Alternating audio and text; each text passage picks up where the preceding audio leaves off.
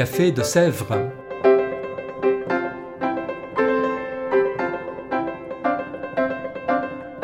Au Café de Sèvres, on discute philosophie et théologie.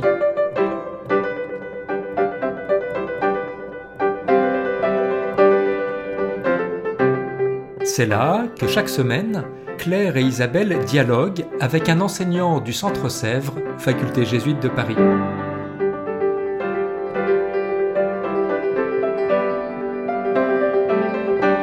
L'émission d'aujourd'hui est animée par Isabelle de la Garandrie.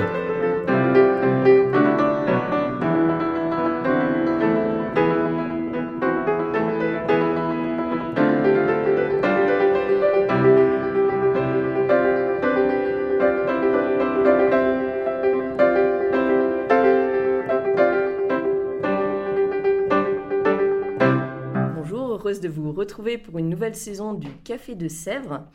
Aujourd'hui, pour le premier épisode en théologie, je reçois Michel Fédou. Bonjour Michel Fédou. Bonjour. Vous êtes jésuite, agrégé de lettres classiques, docteur en théologie avec une thèse sur Origène. Et pour, au Centre Sèvres, vous enseignez la patristique et la théologie dogmatique. Vous êtes euh, notamment spécialiste en théologie trinitaire et vous proposez cette année un cours sur le mystère de la Trinité, qui est la raison pour laquelle je vous reçois aujourd'hui. Alors peut-être une question simplement pour commencer, qui est une question qui est souvent posée par nos contemporains qui ne comprennent pas bien ce qu'est la Trinité. Enfin peut-être que les chrétiens ne savent pas vraiment non plus. D'où vient cette idée d'un Dieu en trois personnes? Comment en est-on venu, pour les premiers croyants, à partir de la Bible, de leur expérience également croyante, à penser la Trinité, qui semble assez spontanément une rupture avec le judaïsme? Effectivement, c'est une question qui est, souvent posée. Il faut d'abord peut-être rappeler que l'expression un Dieu en trois personnes n'est pas une expression qui remonte au Nouveau Testament, elle est venue par la suite, mais pour rendre compte d'une expérience qui, elle, habitait les premiers disciples. En fait, euh, les premiers disciples euh, appartenaient au peuple d'Israël, bien sûr, comme Jésus lui-même, et ils étaient conscients de la foi en un seul Dieu, ils professaient la foi monothéiste, et simplement, c'est la nouveauté de la révélation chrétienne, ils ont découvert que Jésus leur parlait du Père, ils ont découvert que leur foi en un seul Dieu était la foi en un Dieu qui avait pris chair en un Fils, Jésus de Nazareth, et que ce Fils parlait lui-même de l'Esprit. C'est le socle, en quelque sorte, la matrice à partir de laquelle s'est développée par la suite la doctrine dite de la Trinité. Très bien. Et euh, c'est vrai que donc oui, on, a des, des exemples en tête de Jésus parlant de son Père ou de l'Esprit, mais c'est vrai que le peut-être qu'on peut penser à un décalage ou euh, comment ça s'est formalisé concrètement quand on parle de notre foi en la Trinité, notamment dans le Credo. Euh, comment on a pu en venir à cette formulation-là? En fait, le mot même Trinité ne se trouve pas dans le Nouveau Testament. C'est un auteur de la fin deuxième siècle, début troisième siècle, Tertullien, qui l'a introduit dans la langue latine, Trinitas, pour rendre compte du terme grec trias. Mais le mot comme tel n'existait pas dans le Nouveau Testament. Et cependant, je le disais il y a un instant, l'expérience même de la foi trinitaire est attestée dans le Nouveau Testament. Alors comment effectivement les premiers disciples et comment les premières générations chrétiennes en sont-elles venues à cette foi trinitaire? Eh bien, Jésus, dans l'Évangile, se révèle comme quelqu'un qui s'adresse à son Père. Il l'appelle Père, mon Père, Abba, et d'autre part, euh, Jésus annonce dans l'Évangile de Jean la venue du Paraclet, euh, l'Esprit, l'Esprit qui est le défenseur, le, le consolateur, l'Esprit qui procède du Père, l'Esprit que le Fils enverra d'auprès du Père. Et donc c'est vraiment à partir de là que s'est développé par la suite, déjà dans le Nouveau Testament, mais euh, surtout au deuxième et troisième siècle et quatrième siècle, la foi trinitaire. Dans le Nouveau Testament, déjà, nous avons des formulations trinitaires, ou si on veut, des formulations ternaires.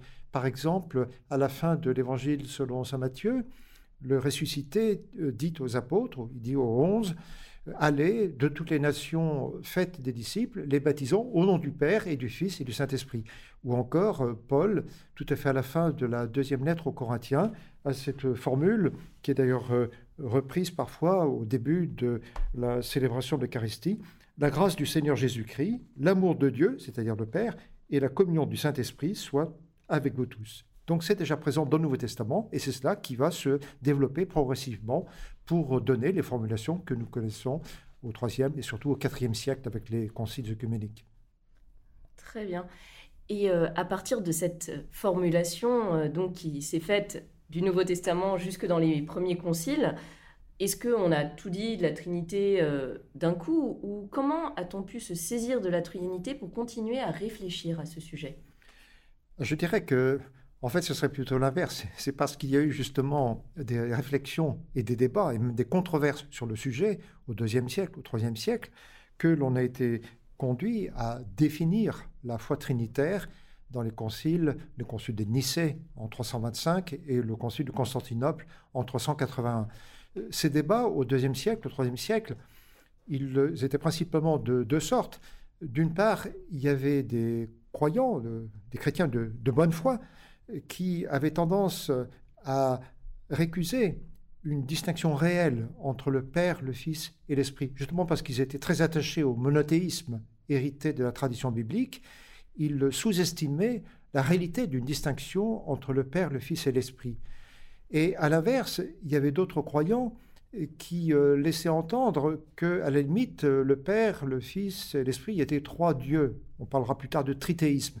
Eh bien, les auteurs chrétiens des premiers siècles, les pères de l'Église, se sont opposés à ces deux types d'hérésie, comme on disait alors, d'erreurs, et c'est justement entre les deux, sur un chemin de crête entre les deux, qu'ils ont été conduits à définir la foi trinitaire, un seul Dieu, c'est l'héritage du monothéisme juif, un seul Dieu, un Dieu qui, néanmoins, est en trois personnes. D'accord, merci. Et euh, et donc, euh, c'est cette formulation qui s'est faite progressivement, donc, euh, dans les premiers siècles avec euh, toutes ces hérésies.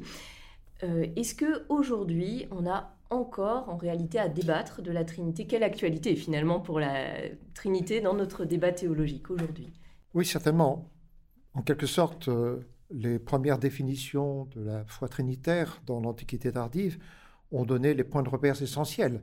Mais à partir de là, quantité de réflexions sur le mystère trinitaire ont été développées tout au long de l'histoire et sont, sont encore développées de nos jours.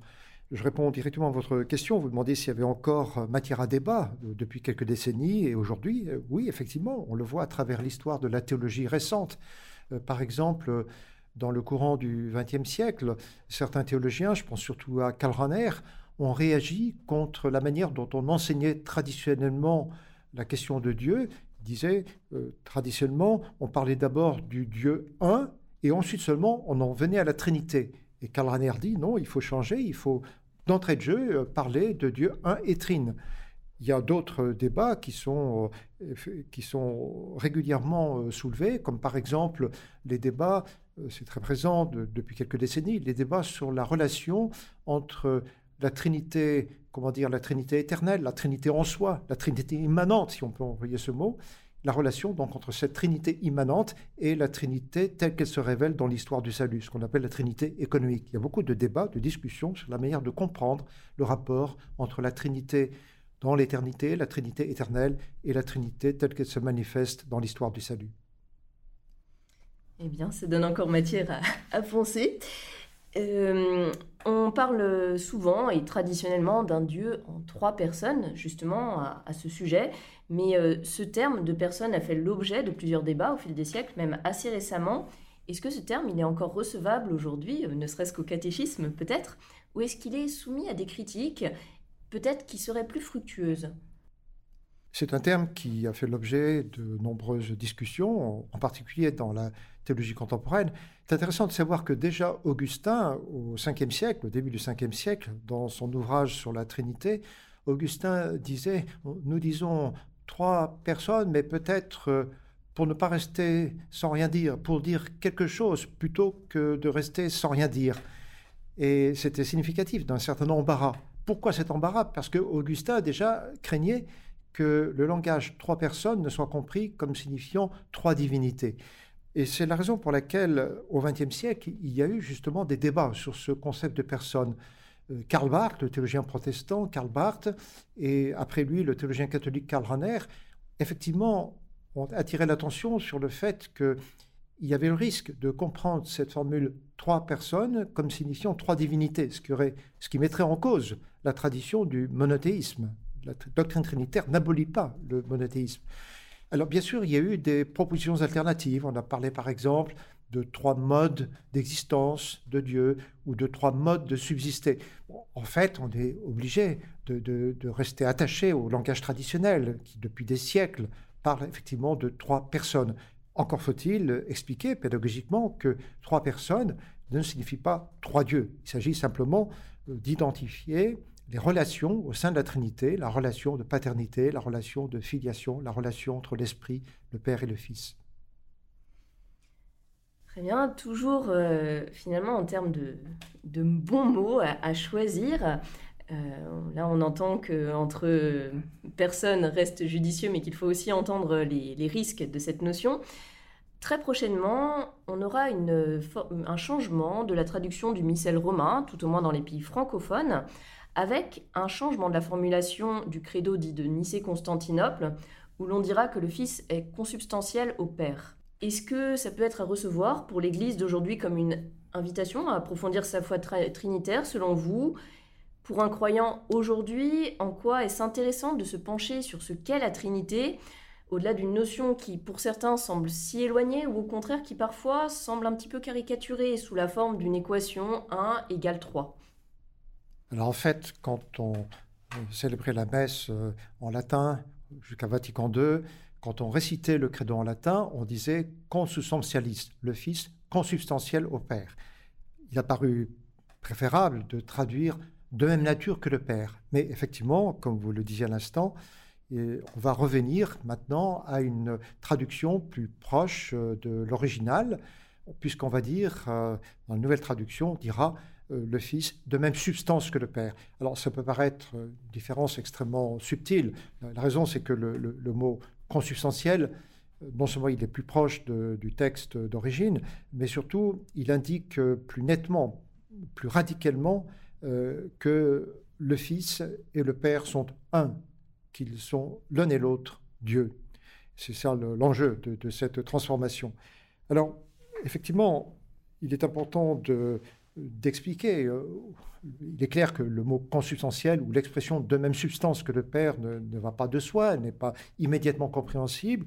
Et il faut faire euh, de grands efforts, je pense, aujourd'hui, comme à chaque époque, pour euh, essayer de, faire comprendre ce que recouvre ce langage, et pour cela, bien sûr, en repartant autant que possible de l'écriture. Très bien. Donc une invitation à relire l'écriture dans les paroisses et euh, sans doute à faire peut-être des catéchèses ou des, enseignements là-dessus. Autre critique ou approche contemporaine, c'est dans l'échange avec les musulmans, notamment dans le dialogue interreligieux, mais spécialement avec les musulmans on a parfois l'impression que la Trinité, c'est un obstacle, parce que justement, euh, assez spontanément, les, musulmans peuvent nous dire, mais en réalité, vous êtes des polythéistes qui se masquent derrière euh, ce Dieu en trois personnes.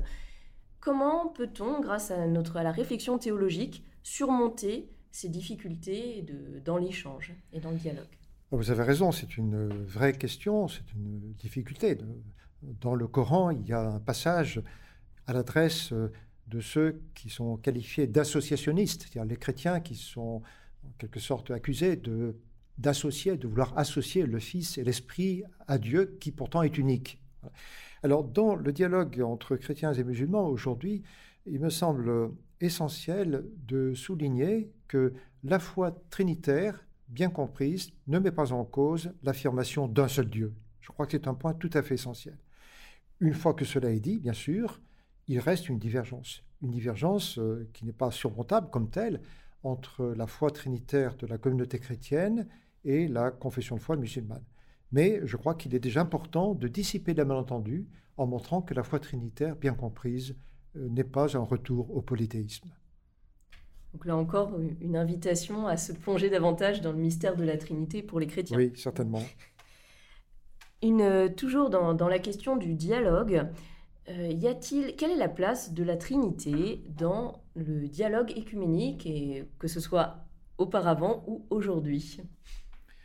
Je dirais que la confession de foi trinitaire doit profondément inspirer le dialogue écuménique. Pourquoi? D'abord parce que il faut se rappeler la prière de Jésus au chapitre 17 de l'évangile de Jean. Jésus s'adresse à son Père et il lui dit, en parlant des croyants, que tous soient un, comme toi et moi, nous sommes un. C'est une parole extrêmement importante. Elle signifie que l'unité des croyants, l'unité de ceux qui confessent Jésus-Christ comme le Fils de Dieu, doit précisément participer de cette unité même qui unit le Père et le Fils. On pourrait dire qui unit plus largement les trois personnes de la Trinité. Donc, euh, cette prière de Jésus, en quelque sorte, elle est fondatrice. Et on pourrait dire que l'idéal du dialogue œcuménique, sa visée profonde, c'est de faire en sorte que, Dieu aidant, les chrétiens qui partagent la même foi baptismale, la foi des conciles, la foi telle qu'elle été professée par les conciles œcuméniques, puissent s'accorder profondément, non seulement s'accorder abstraitement, mais s'accorder existentiellement, s'accorder dans, dans, une expérience chrétienne qui soit comme telle participation de la communion, participation à la communion qui unit le Père, le Fils et l'Esprit. Donc c'est tout à fait essentiel pour le dialogue communique. Cela dit, il ne faut pas oublier qu'il y a des difficultés euh, importantes, en particulier dans le dialogue entre catholiques et orthodoxes, il y a le problème du filioque, puisque euh, l'orthodoxie euh, dit l'Esprit procède du Père, en conformité avec le Concile de Constantinople, tandis que les latins, comme on dit traditionnellement, l'Église catholique aujourd'hui dit l'Esprit Saint procède du Père et du Fils. Mais sur ce point aussi, on a pu heureusement avancer déjà beaucoup grâce au dialogue œcuménique. Vous pourriez justement dire un petit peu comment on avance euh, sur cette question-là, qui effectivement est ancienne On avance aujourd'hui, disons depuis quelques décennies, notamment grâce à un travail, un travail historique. Euh, on s'est aperçu qu'il y a eu beaucoup de malentendus entre Grecs et Latins, comme on disait habituellement, sur cette question dite du filioque, parce que le mot procédé n'avait pas exactement le même sens pour euh, les Latins et pour les Grecs. Euh, aujourd'hui, on s'accorde à reconnaître que d'un côté, côté, oui, le Père est, comme disaient les pères de l'Église, la cause sans cause. Euh, la source absolue, l'origine sans origine. Et en ce sens-là, l'Esprit procède du Père seul. Mais d'un autre côté, on reconnaît aussi que, d'après l'évangile de Jean, euh, Jésus annonce euh, l'Esprit qui l'enverra d'auprès du Père. Et en ce sens-là, l'Esprit vient bien du Père et du Fils. Et donc par cette voie, et par d'autres aussi, on essaye aujourd'hui de s'acheminer progressivement vers un consensus sur cette question du filioque. Donc ce n'est pas a priori une difficulté qui resterait insurmontable complètement. On peut espérer. Oui, oui. Il y a eu en tout cas déjà une déclaration importante du Saint-Siège en 1995 qui a permis d'avancer qui laisse attendre, laisse espérer qu'on puisse arriver un jour à un accord entre Églises. Très bien. Peut-être euh, pour terminer cet entretien, une invitation ou un mot plus personnel histoire d'inviter euh, nos auditeurs ou à venir assister à votre cours, ou en tout cas à se plonger davantage dans ce mystère de la Trinité J'aimerais rappeler le mot d'un père de l'Église, Hilaire de Poitiers, qui disait Notre Dieu, le Dieu des chrétiens, est un seul Dieu, mais il n'est pas un Dieu solitaire. Et je dirais que l'enjeu de ce parcours que je vais proposer sur la Trinité, c'est d'essayer de donner des mots pour faire comprendre ce qui est en jeu dans cette formule la révélation chrétienne, la révélation inouïe d'un Dieu euh, qui certes est un seul Dieu, ce n'est pas un retour au polythéisme, mais ce Dieu n'est pas solitaire, c'est un Dieu qui a voulu se rapprocher de l'humanité, c'est un Dieu qui est allé jusqu'à prendre chair en son Fils Jésus-Christ et qui nous invite par l'Esprit, dans le Fils, à communier avec le Père. Merci beaucoup, voilà une belle invitation. Merci. Merci de cet entretien et pour les auditeurs du Café de Sèvres, à un prochain épisode. Au revoir.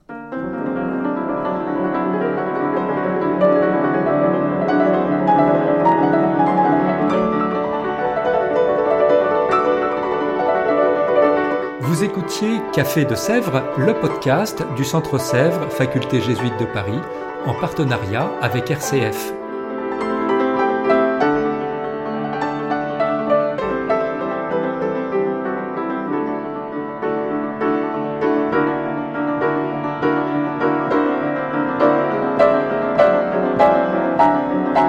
Pour ne rater aucun épisode, abonnez-vous sur votre application préférée Spotify, Deezer, Apple Podcast ou Google Podcast.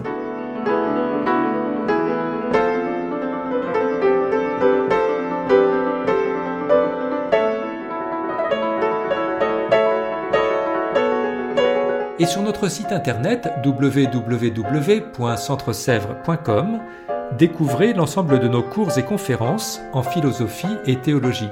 À bientôt!